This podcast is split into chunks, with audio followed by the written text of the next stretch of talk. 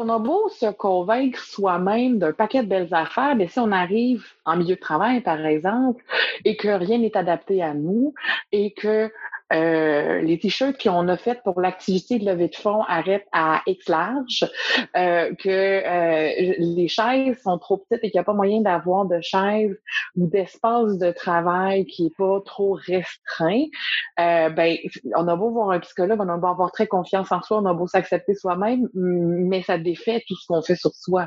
Vous écoutez La Talenterie, votre meeting du vendredi. Vendredi, bienvenue à ce tout nouvel épisode du podcast La Talenterie où on parle d'innovation sociale, d'entrepreneuriat et du monde du travail. Cette semaine, encore une fois, on est dans un sujet qui est un peu plus près euh, de l'aspect monde du travail. Par contre, c'est vraiment un sujet qui a une portée beaucoup plus large parce que c'est un débat social. Puis je pense que euh, qu'on soit une personne qui œuvre en RH, un dirigeant d'entreprise ou euh, n'importe qui finalement dans la société, c'est un sujet euh, qui nous touche et auquel ça vaut la peine de s'arrêter pour y réfléchir. On n'en parle pas beaucoup, c'est encore très tabou dans notre société. Euh, vous l'avez vu là, dans le thème, de, dans le titre de l'épisode, on va parler de grossophobie en milieu de travail, mais aussi en société. je vous le dis tout de suite, j'ai choisi de ne pas me positionner, vous allez le voir, c'est pas que c'est un sujet qui m'interpelle pas là, vraiment au contraire, je trouvais ça hyper important d'en parler dans le podcast. Euh, mais j'ai tenté d'être un peu plus neutre dans le sujet parce que c'est quelque chose qui me rend très émotive euh, et avec lequel moi-même je vis pas très bien euh, comme personne plus grosse, donc qui correspond pas nécessairement aux standards de, de, de minceur ou de perception de, de la santé qu'on peut avoir dans la société. Donc, je voulais pas devenir euh, émotive ou euh, euh, avoir un, regard qui était trop tourné vers moi. Donc voilà, je voulais juste le dire parce que je pense que c'est important de, de le nommer. C'est pas par hypocrisie que je suis restée neutre dans la conversation. C'est juste que je pense que j'étais peut-être pas rendue là d'être capable d'en parler en donnant mon opinion, mais en n'étant pas émotive finalement. Sans plus tarder, je vous présente Quelqu'un qui, elle, euh, a clairement fait ce bout de chemin-là, c'est Edith Bernier que je suis depuis plusieurs années sur les réseaux sociaux. Euh, elle a accepté, à mon plus grand bonheur, de venir euh, nous parler de grossophobie et aussi du livre qu'elle vient de sortir. sans plus tarder, je vous la présente parce qu'on va faire un peu ensemble avec elle le, tour ou le topo de sa biographie. Euh, puis comme euh, j'ai l'habitude de le faire, je vais aussi vous mettre les liens euh, dans la description de l'épisode pour en savoir plus sur elle et sur la cause de la grossophobie si jamais c'est un sujet qui vous intéresse. Si vous avez le goût d'en jaser, d'en débattre, n'hésitez pas à soit m'écrire directement ou même à contacter Edith. vous allez voir, elle est super facile d'approche, super sympathique. Et évidemment, vous pouvez aussi écrire des commentaires directement euh, dans les euh, notes de l'épisode, soit sur YouTube ou à, travers la plateforme de balado Apple. Et si vous êtes euh, à écrire un commentaire, profitez-en pour nous mettre un petit like ou pour nous donner 5 étoiles. Sans plus tarder, je vous présente Edith Bernier, qui est auteure, conférencière, blogueuse, influenceuse et consultante en grossophobie.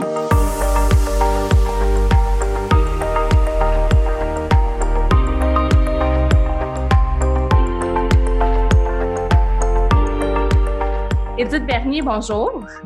Bonjour Sarah, merci de m'avoir invitée. Je suis super contente d'être là. Hey, merci à toi vraiment. Edith, avant qu'on plonge dans le sujet, je veux juste mettre un petit peu la table et euh, parler de toi euh, euh, aux auditeurs là, pour qu'ils sachent un peu qui tu es, parce que moi, je te connais bien, mais je ne sais pas si c'est le cas de tout le monde.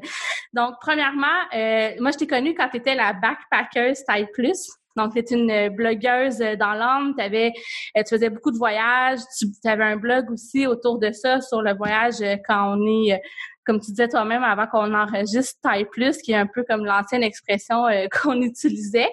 Euh, tu es aussi la fondatrice, rédactrice en chef de grossophobie.ca. Donc, tu as beaucoup d'éducation et de sensibilisation autour du sujet de la grossophobie dont on va parler aujourd'hui. Et tu es aussi l'autrice de Grosse et puis euh, qui est sorti très récemment, donc le 2 septembre 2020 aux éditions Très Carré. même une préface qui a été signée par un chercheur euh, ou un médecin, en tout cas, qui est reconnu, qui est Benoît Arsenault, euh, qui est comme preuve que, dans le fond, ton livre est comme backé aussi par des scientifiques dans le milieu.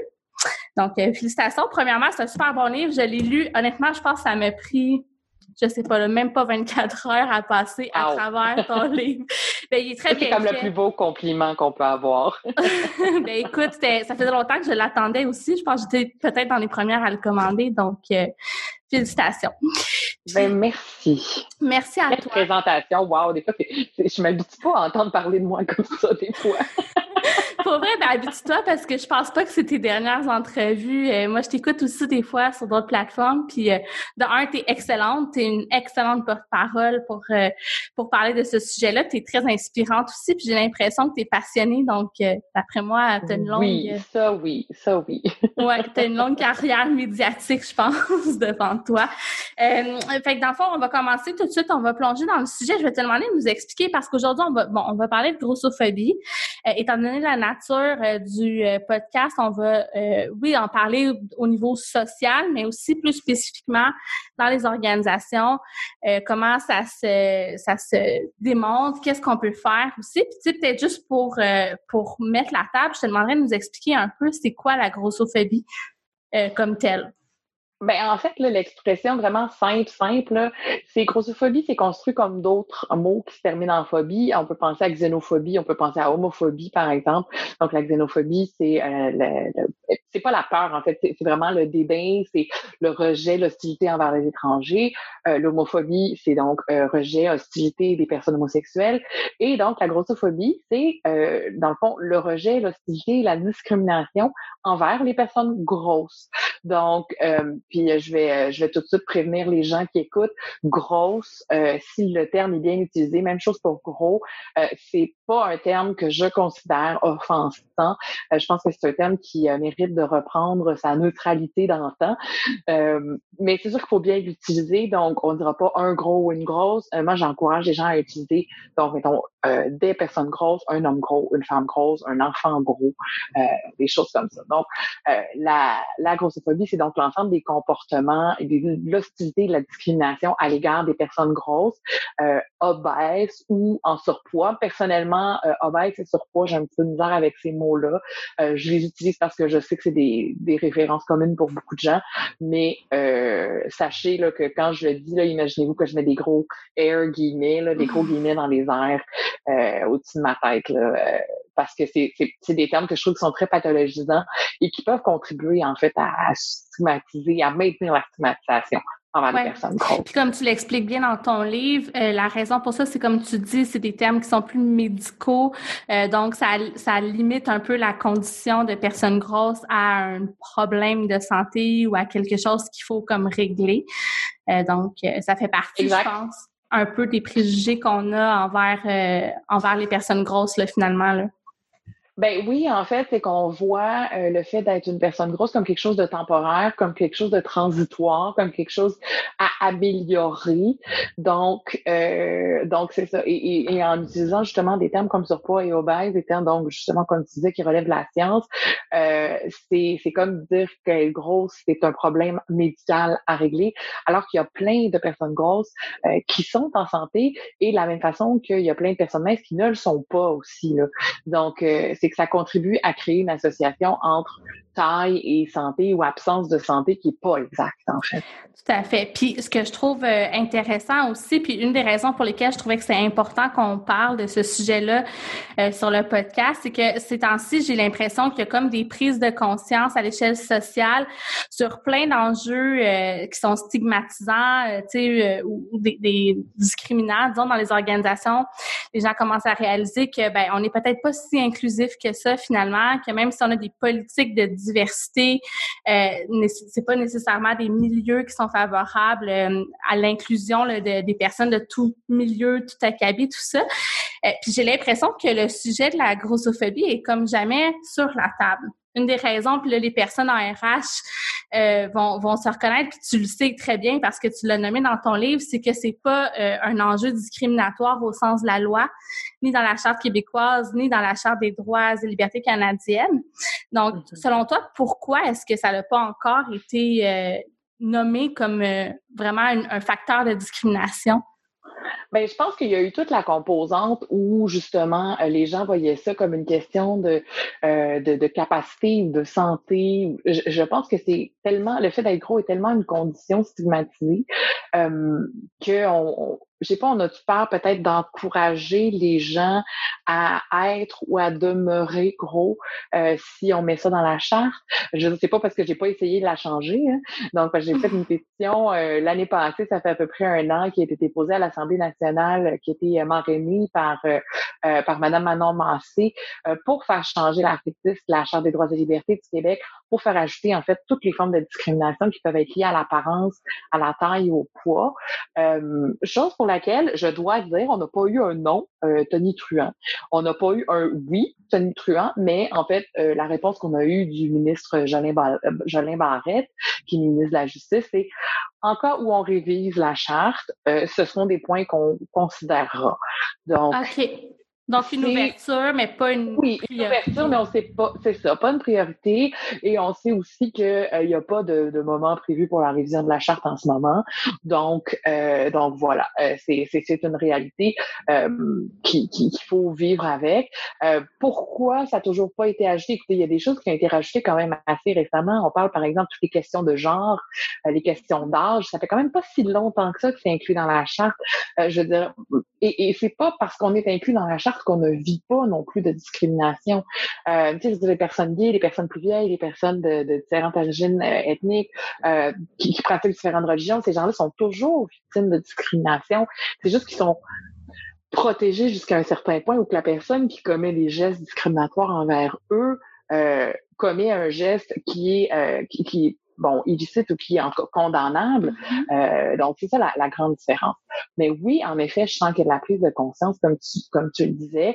Euh, on en a beaucoup, beaucoup parlé, entre autres avec le premier confinement là, en mars, où il y a eu des espèces d'explosions euh, de, de, publications grossophobes sur les médias sociaux et où les gens s'inquiétaient plus, en fait, de du poids qu'ils pouvaient prendre pendant la pandémie plus encore que de tomber malade. Et c'est ça qui me faisait un peu, un peu capoter. C'était comme, voyons, c'est quoi ces priorités-là, euh, un peu douteuses. Donc, euh, et, voilà, et, c'est donc une réalité aussi pour les gens en RH, c'est qu'à un moment donné, c'est, je sais qu'il y a à quel point il faut prévoir tout, même l'imprévisible, et je sais à quel point il y a des défis euh, parce que toutes les questions justement d'âge, d'origine, d'accommodement, sur des questions d'handicap, sur des questions, euh, sur, sur, un paquet de questions en fait, euh, mais euh, je pense que de plus en plus, euh, ça serait ça serait vraiment bien si la, la grossophobie et, qu'elle soit structurelle ou qu'elle soit sociale, euh, soit considérée par les par les gens en RH. Malheureusement, comme il y a beaucoup d'emplois qui se jouent dans les questions d'apparence, euh, donc, euh, on pense à des emplois, par exemple, de représentants ou des emplois où une personne va être vraiment la, face d'une compagnie euh, ou l'image d'une compagnie. Euh, il y a beaucoup de gens qui vont dire, ben, le corps fait partie, fait, littéralement partie du physique de l'emploi. Mm-hmm, effectivement, tu as, absolument raison de le souligner. Puis j'ai l'impression aussi, puis on pourrait y revenir plus tard parce que je veux quand même aussi qu'on creuse un petit peu plus sur le thème de la grossophobie, mais il y a aussi le fait que comme RH ou comme organisation, il faut être dans la prévention au niveau de la santé, euh, puis tout ça, encourager la santé physique, la santé mentale, et souvent le, le poids, je pense, va être perçu comme le, le contraire un peu de ça. Donc j'ai l'impression que c'est comme un, un une dualité en fait finalement dans, le des RH. D'un côté, de ne pas vouloir discriminer, mais de l'autre, on, on veut absolument encourager la, la bonne santé. Je ne sais pas ce que tu en penses. Ben en fait, c'est que euh, si on parle euh, de, de, de, poids, de régime et tout ça en milieu de travail, ça se peut qu'on nuise à la santé de certaines personnes en milieu de travail euh, parce que et, et c'est pas nécessairement aux personnes grosses qu'on nuit le plus. les personnes qui vivent avec des troubles alimentaires, si elles entendent parler de poids et de santé et de régime à journée longue, c'est pas bon pour elles non plus. que ce soit des personnes qui le vivent en ce moment, des personnes qui sont en rémission de troubles alimentaires, parce que on est aux prises avec ça toute sa vie. De bon, moi personnellement, j'ai pas vécu avec ça, mais des messages que j'ai eus de personnes autour de moi qui vivent avec ça, euh, avec cette, réalité-là, c'est que c'est juste plus ou moins sensible, mais tu es à risque toute ta vie. Donc, euh, c'est le genre de choses qu'il faut aussi garder en tête. Il faut se sortir de toute façon de la tête que le fait d'être gros veut dire de ne pas être en santé et que le fait d'être mince veut dire d'être en santé. Ça, je veux dire, il y a plein de personnes minces euh, qui, qui, sont sédentaires, euh, qui mangent pas équilibré, qui sont pas actives, euh, qui sont stressées euh, à l'os. Donc, il y a plein de personnes grosses, je veux dire, qui ont des vies sociales super intéressantes, qui mangent, tu trois repas par jour, bien équilibrés, qui essaient d'être actives qui essayent de, faire attention à leur santé mentale. Donc, il faut se sortir de la tête que minceur égale santé, que grosseur égale absence de santé. Et, ça, euh, c'est quelque chose qui, une fois qu'on va avoir réussi à le défaire, va être un atout pour justement toute la gestion, que ce soit au niveau des RH, mais aussi euh, la représentation en matière de publicité dans les médias, etc. Ouais, puis un autre thème, tu sais, pour bien comprendre un peu ce que c'est la grossophobie, puis tout ça dans ton livre, tu fais une nuance euh, entre le, le disons, euh, la lutte à, la grossophobie puis les, les mouvements de type diversité corporelle, body positive. Est-ce que tu peux nous en parler un peu de, de comment tu perçois ça? Oui, ben en fait, le, body positive, la diversité corporelle, moi je mets ça pas mal dans dans la même boîte. C'est dans le sens, c'est euh, encourager l'acceptation des corps marginalisés en général.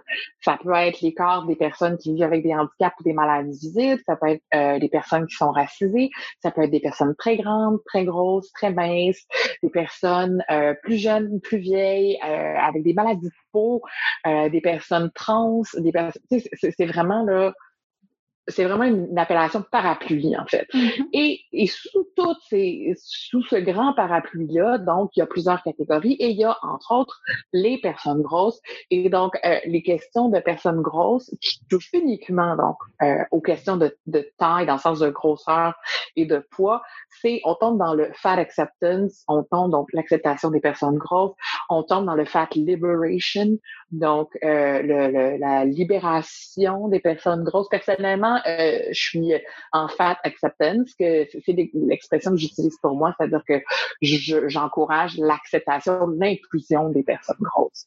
Et ça, c'est vraiment une composante parmi tant d'autres du, grand spectre là, de la diversité corporelle. Puis pourquoi c'est important de la nommer, puis de donner sa place et de pas seulement en parler sous le grand parapluie de la diversité corporelle? Ben parce que c'est un enjeu qui, euh, qui lui est propre. Euh, je veux dire, les personnes, et, c'est aussi un enjeu dans le sens que, comme tu disais tout à l'heure, il y a plusieurs composantes euh, chez les personnes marginalisées qui sont protégées en matière de, de, droits et libertés. Donc, on peut penser aux personnes trans, on peut parler aux personnes racisées, on peut penser aux personnes plus vieilles, on peut penser aux personnes handicapées. Mais encore là, les personnes grosses ne bénéficient pas de cette protection-là, et du moins pas au Québec et au Canada Mais à d'autres endroits dans le monde, oui. Et, donc, euh, c'est important de la nommer et c'est important de reconnaître que toutes ces réalités-là sont importantes et qu'elles existent toutes. Euh, et, moi, celle que j'ai choisie, donc, c'est toute la question d'acceptation, d'inclusion des personnes grosses. Et tu sais, quand tu parles de l'acceptation des personnes grosses, tu sais, ce que, ce que je trouve aussi qui est particulier, puis j'imagine que, que tu pourras compléter euh, bien mieux que moi, mais avec la grossophobie, c'est que normalement, quand on a une phobie ou qu'on a euh, on, tu l'as dit tantôt, là, c'est pas phobie au sens de peur, mais quand on, marginalise, on marginalise des gens, souvent c'est des gens qui sont pas nous ou qui sont différents de nous. Alors que j'ai l'impression que les personnes grosses sont souvent elles-mêmes grossophobes. Je sais pas si tu as envie de parler un peu de, de cette réalité-là de cette réalité-là qu'on appelle la grossophobie internalisée. En fait, euh, le, principe d'internalisation en psychologie, c'est le fait d'adopter euh, pour soi-même des principes qui sont adoptés ou des, des notions, des caractéristiques qui sont acceptées par l'ensemble de la société. Donc, l'ensemble de la société considère que les personnes grosses sont, bon, peu importe, paresseuses, euh, euh, pas attirantes, euh, qu'elles sont, euh, qu'elles sont incompétentes, qu'elles sont inactives, qu'elles mangent mal, bon, etc., etc. Et, donc, la question ici, c'est qu'il y a des personnes grosses qui internalisent ce message et qui l'adoptent envers elles-mêmes. Je pense aussi que dans la grossophobie, et, et que ça, ça, ça relève en fait de la culture des régimes, on se blâme beaucoup soit pour nos échecs, nos échecs à, être ou à ne pas être, à être, euh, on, donc on, échoue à être une personne mince, on échoue à perdre du poids, on échoue, on, échoue euh, à être la personne qu'on voudrait être, alors qu'on le sait et que ça a été démontré, euh, les régimes, les processus de perte de poids commerciaux et tout ça sont des échecs à 95 sur 5 ans. Donc, c'est une industrie complète qui est basée en fait sur l'échec, mais sur le fait que les personnes se blâment eux-mêmes plutôt que de blâmer quelque chose qui fonctionne pas. Et, il y a très peu d'industries, en fait, qui sont construites comme ça. Je veux dire, si on constatait que quoi que ce soit avec 95% d'échecs sur 5 ans, ça ferait longtemps que ça serait euh, out of business, là.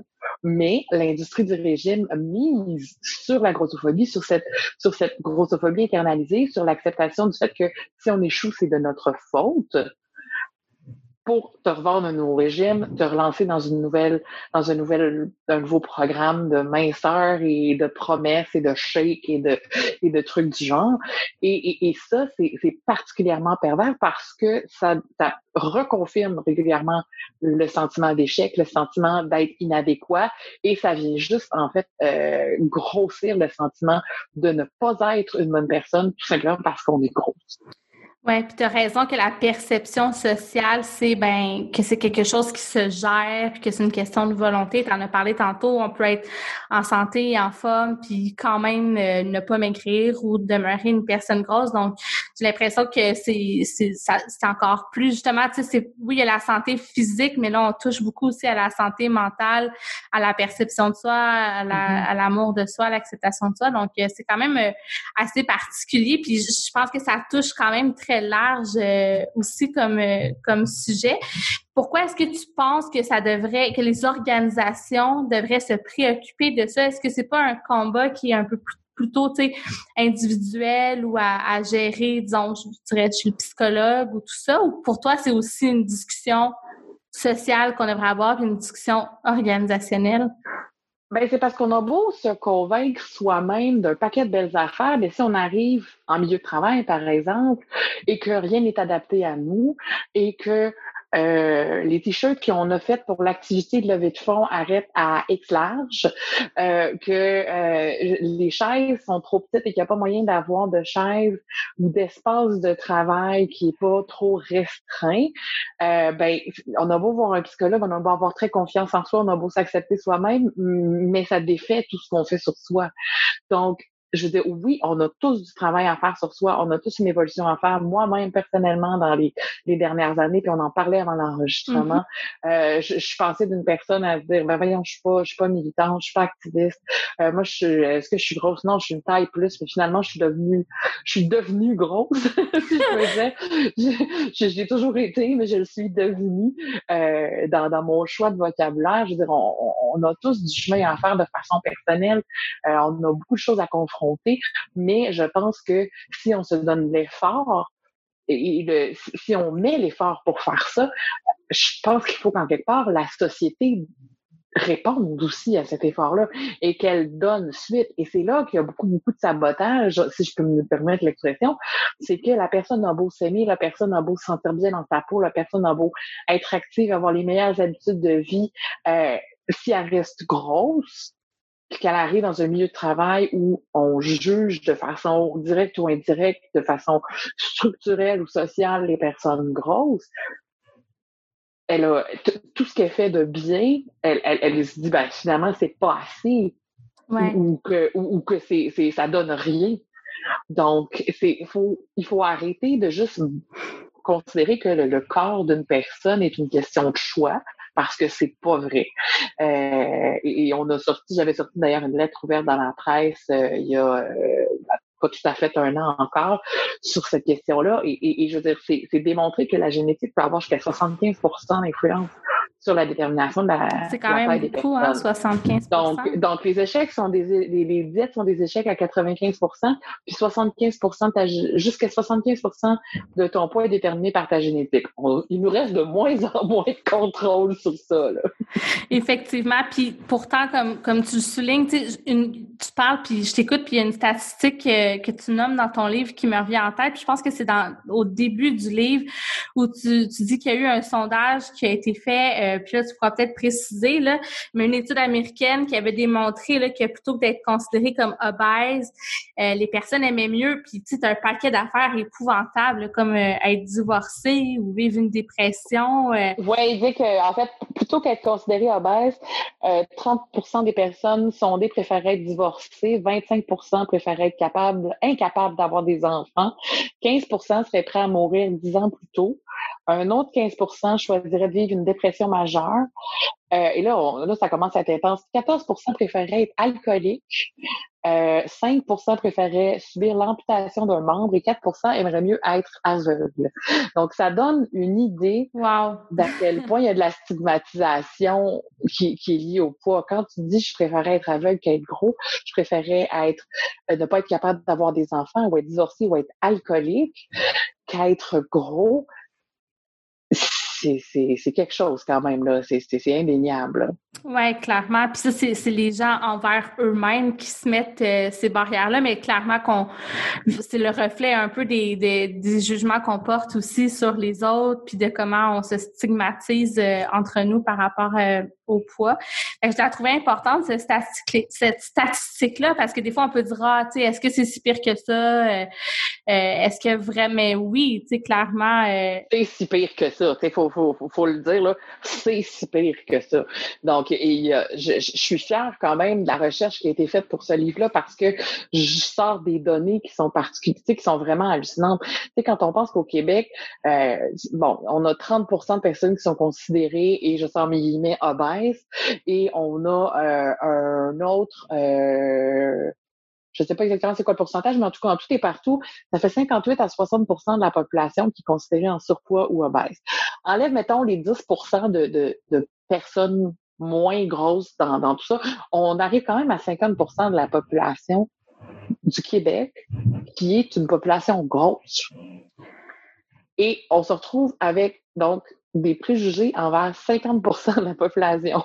Quand même, hein? C'est. Euh, ouais, c'est beaucoup. Puis, évidemment, que j'ai l'impression que les préjugés vont selon l'importance. Tu nommes toi-même dans le livre. Tu as les, les personnes qui ont vraiment un problème plus. Ben, un problème moi-même, tu vois, j'utilise un vocabulaire euh, qui est pas adéquat, mais c'est des personnes grosses, des personnes qui sont jugées comme plus grassettes. On dirait qu'on c'est plus facile de pardonner quand. Ben, il y en a qui passent mieux que d'autres, c'est ça. C'est dans le sens que quand on regarde Ashley Graham, puis ça, c'est une image que, que, j'utilise dans le livre et qui, fait sourire beaucoup de monde. Euh, si on regarde un mannequin traditionnel et qu'on regarde Ashley Graham, en fait, c'est comme si le mannequin traditionnel, c'est un petit bonhomme en pain d'épices, puis qu'on a passé un rouleau à pâte un petit coup de rouleau à pâte pour l'agrandir dans toutes les directions. Et on a Ashley Graham. Parce que Ashley Graham, je veux dire, elle est, elle est dans les standards de beauté très, très, très, très proche, euh, très féminine, les cheveux longs, les lèvres pulpeuses, euh, les seins, les fesses, la taille définie. Je veux dire, elle est tout le monde la trouve belle, Ashley Graham. Là. Je connais pas grand monde qui la trouve pas belle. Donc, euh, on, se dirige vers, on, se donne bonne conscience en se dirigeant vers des modèles qui sont très, très, très, très près des normes déjà en place et de ce qui est déjà jugé acceptable. Et on se dit, ah on se lave les mains, on a, en guillemets, une taille plus. Mais, tu sais, Ashley Graham, a fit dans du X large. Effectivement. Donc, c'est, et même, euh, et ce qui est particulièrement pervers, c'est que ici, le, le, le ce qu'on considère taille plus, généralement, ça commence autour de 14 ou 16. Mais en Europe, en France, par exemple, c'est la taille qu'on appelle 40. Et le 40, ça serait à peu près un 10 ici, donc un grand médium, mettons. Ouais. C'est euh, effectivement. C'est plus gros, ça, là. C'est vraiment plus gros, ça, là. là. je veux dire, c'est. En fait, ça commence à être de, une moins grande partie de la population que la population grosse, parce que ici, au Québec, comme je disais, on a 58 à 60% des personnes qui sont considérées en surpoids, en Guinée, ou obèse. Donc, c'est du monde qui porte probablement des X large ou plus grand encore. Donc, c'est c'est assez assez fou quand on quand on y pense là. Et, je veux dire aux États-Unis, à peu près le trois quarts des femmes portent une taille 16 ou plus.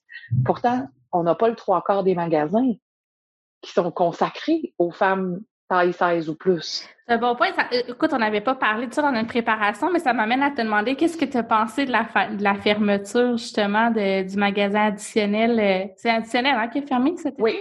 Oui, euh, ben écoute, moi personnellement, euh, j'ai toujours un, pantalon propre et une blouse propre et un kit euh, corpo que j'appelle dans mon garde-robe, même si j'ai assez rarement besoin de le porter, mais j'en ai toujours un. Et je me dis, là, ça va être un méchant défi parce que non seulement ils ont fermé les succursales additionnelles, mais ils ont aussi fermé plusieurs succursales de Pennington. Donc, ah, je savais pas ça par contre. Oui, il y, a des, il y a des succursales de Pennington aussi qui ont fermé. Donc là, ça va être d'essayer de se commander quelque chose sur Internet qui vient des États-Unis. Euh, bonne chance si on a un avis de trois jours avant d'aller passer une entrevue d'emploi. Je veux dire, si moi je, réalise que mon kit corpo me fait plus, là, ça va vraiment pas bien. Il faut que je commande probablement des États-Unis, que ça va me coûter une petite fortune. Moi, je suis chanceuse, je peux me le permettre. Mais quelqu'un qui est sans emploi n'a pas mm-hmm. nécessairement ni le temps, ni l'argent de faire tout ça parce qu'on s'entend que le taux de change US en ce moment est vraiment pas notre avantage. Même chose pour la livre anglaise. Si on trouve certains trucs en Angleterre, mais généralement, c'est plus vers les États-Unis qu'on se tourne pour euh, le, taille plus.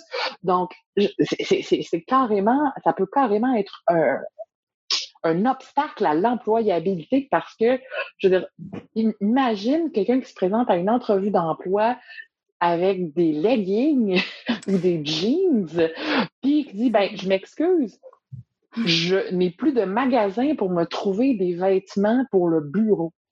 Comment, comment ça passerait? Mais c'est une réalité, en fait.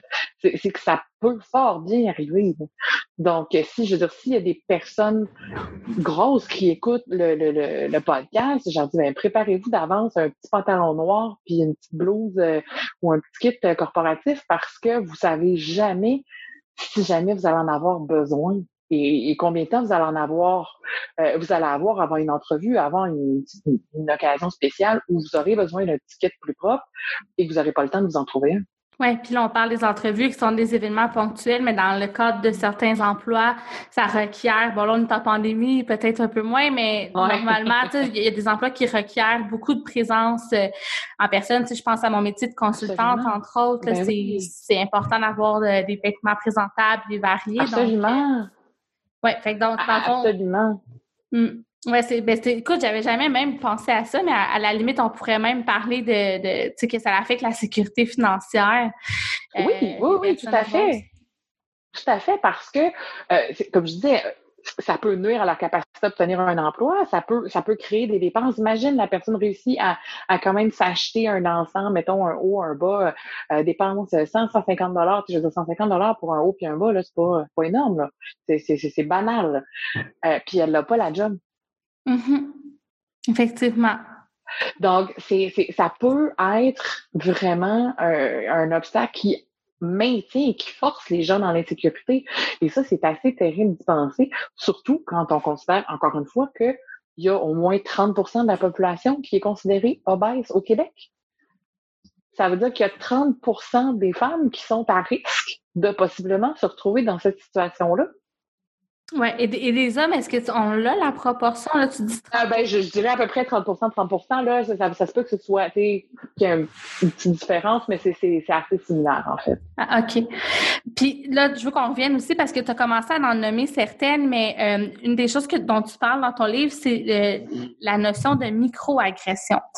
Puis je me mm-hmm. demandais, est-ce que tu pourrais me donner des trucs pour reconnaître un peu les, microagressions qu'on peut faire nous-mêmes ou qu'on peut avoir dans le cadre d'un contexte de travail pour être capable un peu au moins de commencer à se sensibiliser puis à, à voir un peu ces, ces, cette marginalisation-là finalement qui se fait de façon un peu insidieuse au quotidien, qu'on remarque pas toujours nécessairement? Ben, ça peut être déjà des comportements, euh, pas des comportements, mais des commentaires sur le poids. Tu sais, le truc du genre Ah, t'as maigri, t'as l'air en forme. Mm-hmm. ou, ou, à l'inverse, ah, t'as engraissé, ça va-tu? Juste, juste passer des commentaires sur le poids, ça peut être une forme de microagression. Parce qu'une personne qui engraisse va pas nécessairement moins bien, une personne qui a maigri va pas nécessairement mieux. Euh, et ça, j'explicite plus en détail là, dans, dans le livre. Euh, ça, c'est genre d'exemple, par exemple, de, de, microagression ou de, de, partager des conseils. Ah, tu devrais essayer la diète que faite, c'est super le fun, c'est vraiment pas fatigant, ça se fait tout seul, t'as même pas besoin de volonté j'ai demandé la permission avant de parler de certaines choses. Surtout si on ne connaît pas bien la personne à qui on s'adresse, euh, ça peut être hyper agressant, ça peut être un très, très gros trigger, si tu permets l'expression, pour les gens qui vivent avec euh, des, euh, des problèmes de, de, troubles alimentaires, des troubles du comportement alimentaire, des, de la dysmorphie, donc des troubles de l'image corporelle. Euh, je ça peut, ça, peut créer une crise carrément. Et, et, et, je sais bien que la personne ne veut pas mal faire, mais c'est qu'il faut en fait être très conscient de, de, de ces commentaires-là, justement, qui nous semblent innocents, euh, qu'on peut ah, t'es belle, t'as maigri, tu sais, moi, mm. j'étais pas laide avant. Donc, c'est toutes les petites choses euh, qui peuvent créer des malaises et que pour la personne qui le dit, probablement avait aucune mauvaise intention, mais pour la personne qui le reçoit, ça se peut que ça la hante toute la journée. Il y a des commentaires sur les portions, sur les choix de nourriture au restaurant, mettons, au, bon, je vais dire au party de Noël, mais il n'y en aura pas bien cette année, mais bon, peu importe, dans des activités de groupe, des buffets, des, des, des, des euh, je veux dire, ça m'est déjà arrivé, moi, personnellement, qu'il y a quelqu'un qui m'a déjà dit, et à l'époque, j'étais sur un régime commercial dont je vais taire le nom, mais euh, qui m'avait dit, ouais, pour une fille qui fait tel régime, euh, je trouve que tu la pètes, là. Parce que, exceptionnellement, cette fois-là, je mangeais un club sandwich parce qu'on était à l'extérieur, puis que je dis, ouais, mais je dis, moi, je passe des commentaires sur ce qu'il y a dans ton assiette ou sur ce qu'il n'y a pas dans ton assiette? Donc, c'est, c'est, c'est, ça peut être hyper, hyper malfaisant, même si c'est pas mal intentionné. Non, c'est ça. Et ça peut laisser des traces très, très, très longtemps.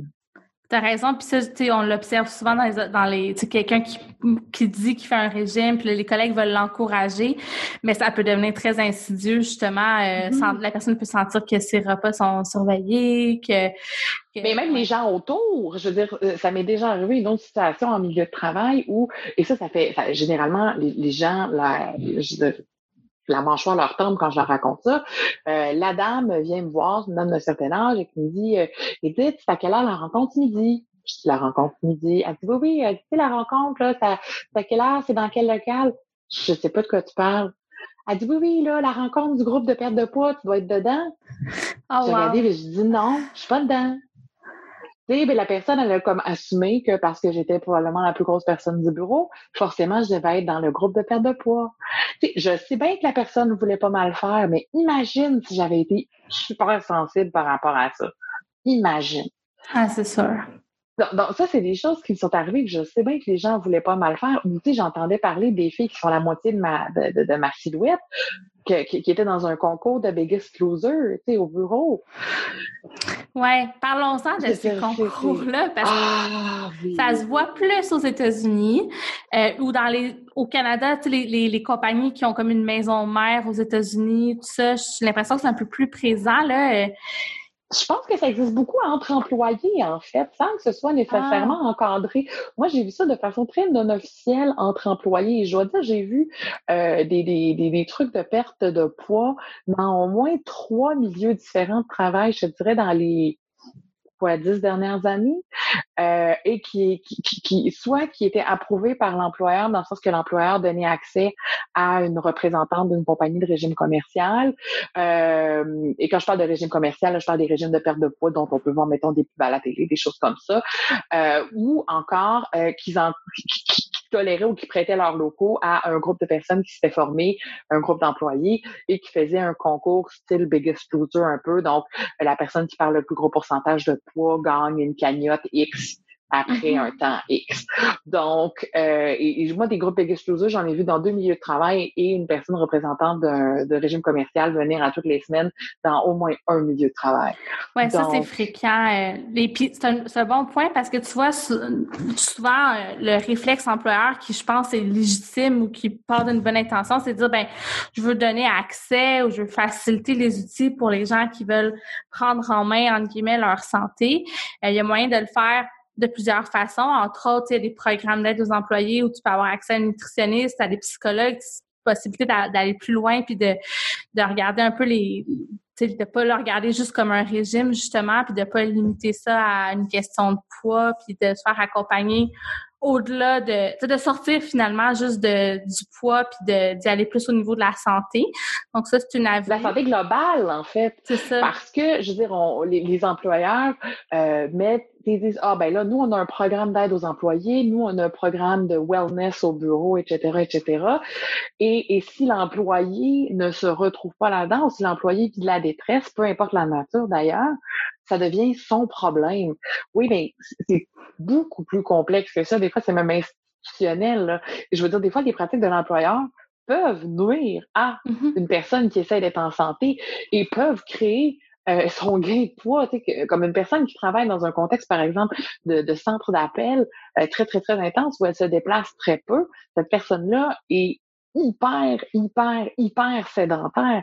Je veux dire, et, et l'employeur, est-ce qu'il donne des pauses aux 15, mettons, aux heures de 5 minutes, 10 minutes pour se lever et aller faire le tour de, de son cubicule?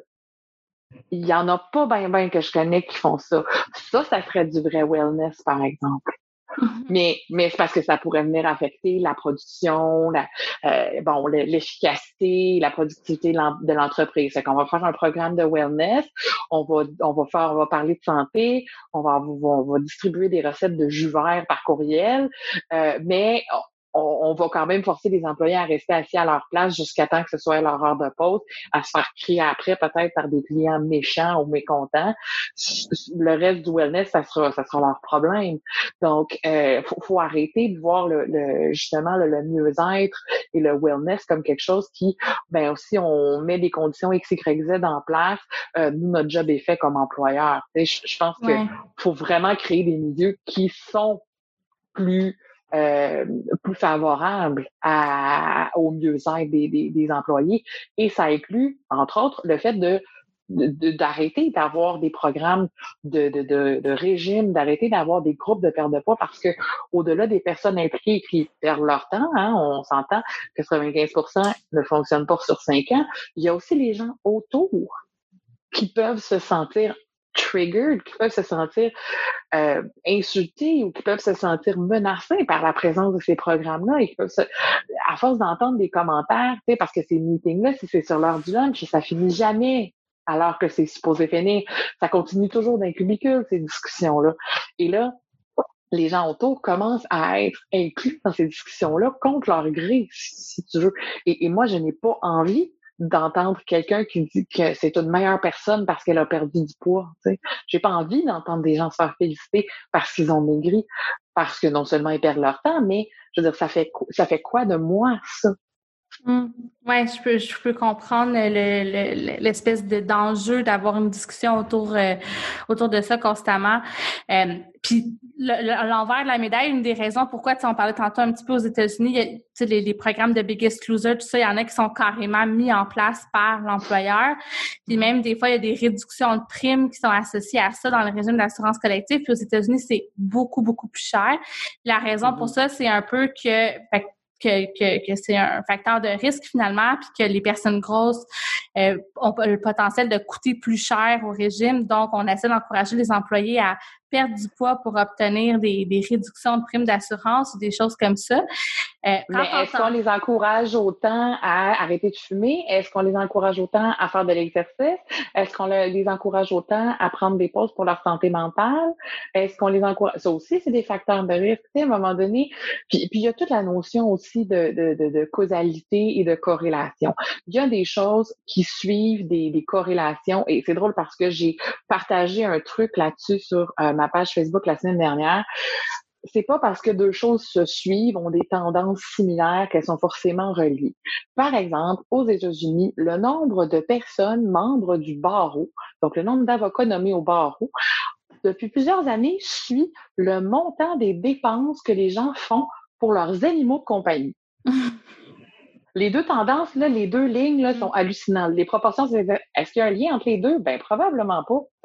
Mais il y a beaucoup de gens qui vont dire Ah, ben, le poids des gens monte et le taux de mortalité monte. OK, mais il y a comme un paquet d'affaires, le stress, le tabagisme, les mauvaises habitudes de vie, euh, je veux dire, le, les accidents, la qualité de l'air, il y a un l'exposition à, à, différentes substances qui peuvent augmenter les risques de cancer.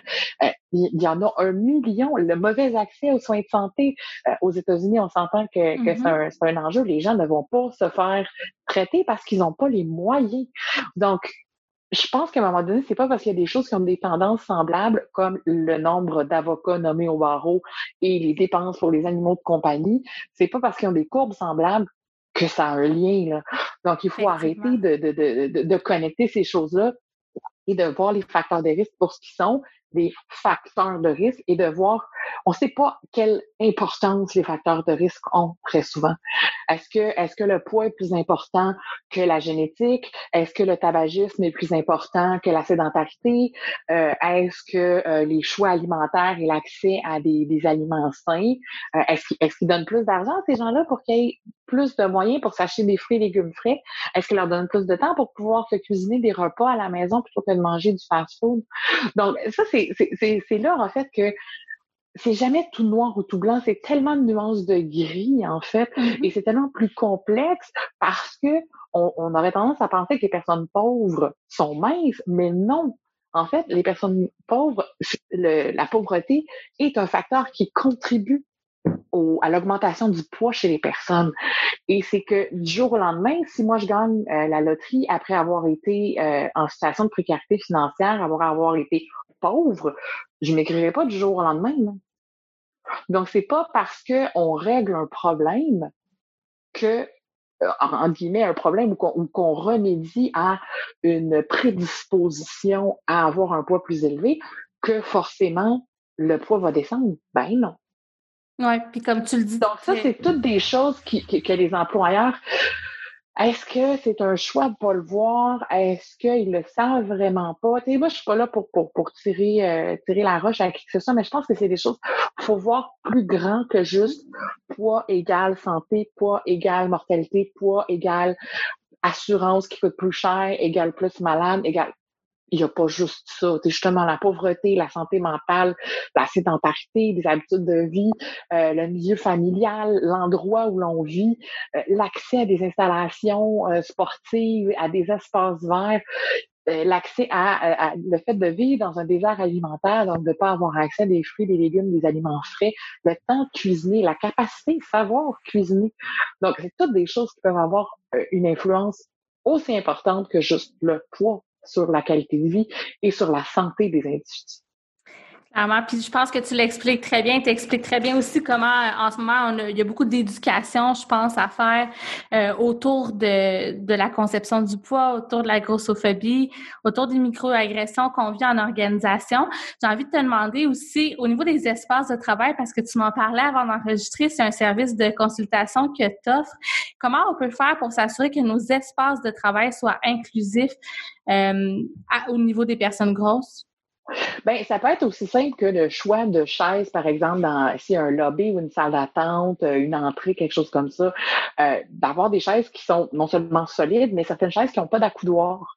Parce que ça prend pas grand chose pour rentrer dans la cuisse et que ça va être extrêmement inconfortable. En plus de, il n'y a rien de plus malaisant que de se lever que la chaise vienne avec soi. Mm. Donc, ou de s'asseoir super tranquillement ou de devoir rester debout parce qu'on ne fait pas confiance à la solidité de la chaise. Donc, c'est rien pour être, euh, c'est rien pour se sentir à l'aise. Je pense aussi qu'il faut arrêter de concevoir les espaces de travail, les fameux cubicules, comme étant, euh, comme on dit en anglais, one size fits all parce que euh, dans, dans, un des milieux de travail où je me suis retrouvée, moi, ma chaise était, j'ai la chance d'avoir une chaise qui euh, était le résultat, en fait, un achat du résultat d'une évaluation ergonomique. Donc, je suis super chanceuse, j'ai une grosse chaise pour mes grosses fesses, mes grosses cuisses, pour mon corps qui est plus gros, mais mon cubicule est de la même grosseur que la fille, moi je mesure 5 pieds 8 quand même, euh, que la fille devant moi qui mesure 5 pieds qui pèse 120 livres. Mm. Sauf que ma chaise est deux fois plus grosse. que quand je me lève, ma chaise pète dans le mur, me rebondit quasiment dessus. Puis je me rassois presque de force. Donc, euh, je dis, ça peut être, euh, ça peut être dangereux. Là. Mm. Donc, faut, faut, faut, faut concevoir, c'est qu'à un moment donné, c'est pas l'espace qui devrait former l'individu, mais c'est l'individu qui devrait avoir une certaine influence sur son espace. Donc, une personne qui est plus grande, une personne, mais il y a une réalité semblable aussi pour les personnes qui sont très petites. J'ai une amie qui mesure 4 pieds 11, qui pesait 95 livres. Elle, son problème était inverse. Tout était trop gros, tout était trop grand. Les pieds ne touchaient pas à terre sur sa chaise. Sa chaise était trop grande. Les claviers étaient trop gros. Elle faisait des, des, blessures aux coudes, euh, aux poignets, aux épaules. Donc, c'est de, de baser l'aménagement, entre autres, des espaces sur les individus est tellement important. Mais au-delà de ça aussi, penser à la représentation. Les, la représentation de la compagnie, est-ce qu'elle est inclusive? Est-ce qu'elle est variée? Et, et de pas tomber aussi dans euh, le, toute la notion de, de, de, tokenization, d'instrumentalisation. Faut, faut que ce soit naturel, faut pas que ce soit stagé, faut pas regarder on a une personne grosse pour se donner bonne conscience, parce que non, non, si tu mets une personne grosse sur ton affiche, ça veut dire que tu serais prête à l'engager. Ça veut dire mm-hmm. que tu serais, ça veut dire que si elle vient dans tes bureaux, elle va être confortable. Ça veut dire que euh, si euh, si cette personne-là qui parle au nom de la compagnie, tu t'attends à ce que tes clients la prennent au sérieux. Euh, c'est tout ça aussi que ça veut dire. Ça veut dire euh, la même chose dans le fond que euh, si tu t'engages, tu, tu, tu, tu embraces cette personne-là. Tu, tu dis, OK, je, je veux pas juste l'engager pour remplir un quota, mais je veux l'engager parce que je considère que cette personne-là a des compétences et que je considère que cette personne-là mérite cet emploi-là, mérite d'évoluer au sein de notre milieu et, et je veux lui donner les outils aussi pour réussir et ne pas juste dire, bon, ben moi j'ai fait ma bonne action, j'ai engagé une personne grosse, regardez, on fait de la diversité corporelle. Mmh, clairement. Puis euh, c'est, c'est pas évident aussi parce que tu, tu le dis toi-même dans ton livre, il n'y a pas vraiment de beaucoup de ressources ou de guidelines autour justement de, de, de, la grossophobie. Il n'y a pas d'organisme, à moins que je me trompe, ou que ça ait changé depuis euh, la rédaction de ton livre, mais il n'y a pas d'organisme qui milite, euh, disons, pour les, les, droits ou contre la discrimination. Je pense que tu es probablement la première personne qui a commencé à partir une ressource, là, à accumuler de l'information sur le sujet. Je pense que ça n'existait même pas avant. Donc, ben, dans un truc du genre, non. Grossophobie.ca est vraiment en matière de, de site web, là, de type plateforme, ressources d'information. Euh, c'est le premier site web de référence francophone, québécois, euh, qui existe sur la question. Je pense pas qu'il y, en, ait un en anglais au Québec non plus, mais je, je pense même pas qu'il y en ait d'autres francophones de ce genre-là. Et même, même le contenu du blog, là, on y va vraiment avec un niveau et un style journalistique. À part dans les, les éditos, c'est très rare qu'on va partager nos impressions, nos avis. On va présenter les situations et les gens se font leur propre avis euh, parce qu'on croit aussi en la capacité des gens de, de, de se faire leur propre idée et, et, on croit au jugement des gens en fait. Donc, euh, mais c'est au-delà justement de la partie qui est plus roulante du blog parce qu'on veut que les gens reviennent, on veut que les gens explorent le site. Il y a toute la partie questions-réponses. Il y a différentes études qu'on cite. On fait référence à des organismes. On a des listes de personnes qui ont pris position sur les questions de grossophobie. Euh, on, on, a plein de justement, on veut offrir aussi toute une composante de services pour aider les entreprises à réaliser leurs lacunes, mais à les combler aussi et, et à parce que il y, a, y, a beaucoup de vœux pieux, mais il n'y a pas nécessairement beaucoup de ressources pour savoir comment le faire, comment développer des meilleures pratiques. Et, et ça, c'est facile de chialer, de dire ah ben les employeurs sont ci, les employeurs sont ça. Fine, mais faut leur donner une chance, faut leur donner les mm-hmm. moyens. Il faut leur donner quelqu'un à qui se référer. Il faut leur donner, comme tu disais, des, des, des guidelines. Il faut leur donner des références. Et c'est pour ça, ça c'est une des choses que moi j'ai envie de faire, d'accompagner les employeurs, d'accompagner euh, les, les, les, les, gens dans les RH, les recruteurs, euh, d'engager les gens, d'accompagner les gens qui font le design des espaces de bureau pour que une personne grosse puisse se sentir aussi à l'aise qu'une personne petite. C'est sûr que la personne petite, c'est pas moi qui va pouvoir donner des mmh. conseils pour cette personne-là, mais réaliser que ben, cet espace-là de cunicule, c'est trop petit. Ou, ou, cette, euh, ou penser que la chaise va être maximum cette grosseur-là, c'est trop petit.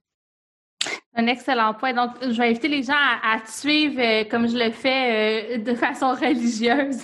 Donc, Edith Bernier, il y a le, je vais mettre les liens vers euh, ton livre, ta plateforme, là, ton blog, tout ça. Je vais inviter les gens aussi à t'ajouter sur LinkedIn. Est-ce que c'est correct si les gens Oui, absolument, absolument.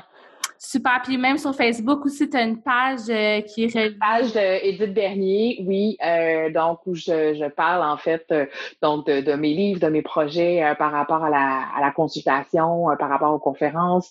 c'est là aussi, c'est ma plateforme pour essayer d'aller rejoindre les gens. Pour J'ai justement récemment mis à jour toute la partie l'histoire, le à propos de la page pour indiquer plus en détail qu'est-ce que qu'est-ce que je peux faire et qu'est-ce que je veux faire et, et comment il y a moyen de faire dans le fond, des choses ensemble pour améliorer la situation des personnes grosses, euh, pour faire donc euh, de la prévention de la grossophobie et de l'inclusion des, personnes grosses, que ce soit dans tous les milieux, mais entre autres en, milieu de travail.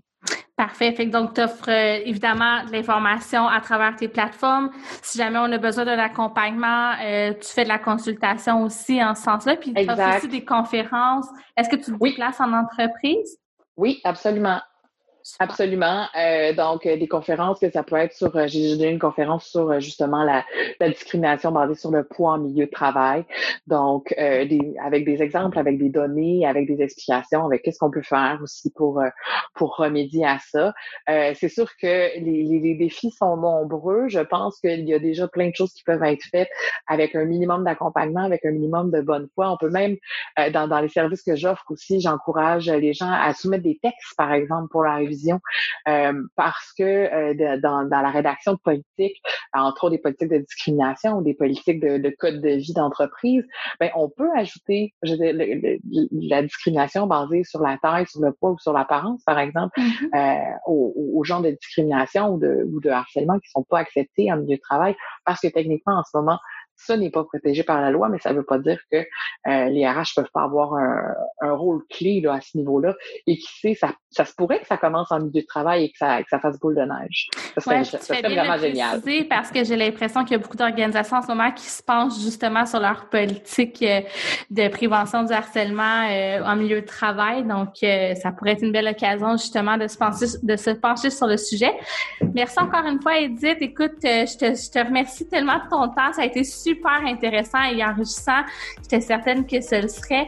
Encore une fois, j'invite les gens à suivre. Je mets tous les liens dans la description. Puis je te dis euh, bye bye. merci encore. Ben, merci, merci pour l'invitation. Puis honnêtement, euh, j'espère que, que, les gens, euh, ça va qui vont être intéressés par le propos, qui vont avoir envie d'en savoir plus et puis euh, qui vont voir euh, qui vont voir à quel point tu fais un travail formidable parce que c'est vraiment un excellent sujet à discuter en podcast et euh, que j'ai pas la chance de discuter souvent, mais c'est toujours un plaisir de discuter. Super, ben écoute, ça m'a vraiment fait plaisir. Merci à toi, puis lâche pas. Si, tu me dis que c'est important d'en parler, mais ton travail est d'autant plus important à ce niveau-là. Merci beaucoup. Merci, bye bye.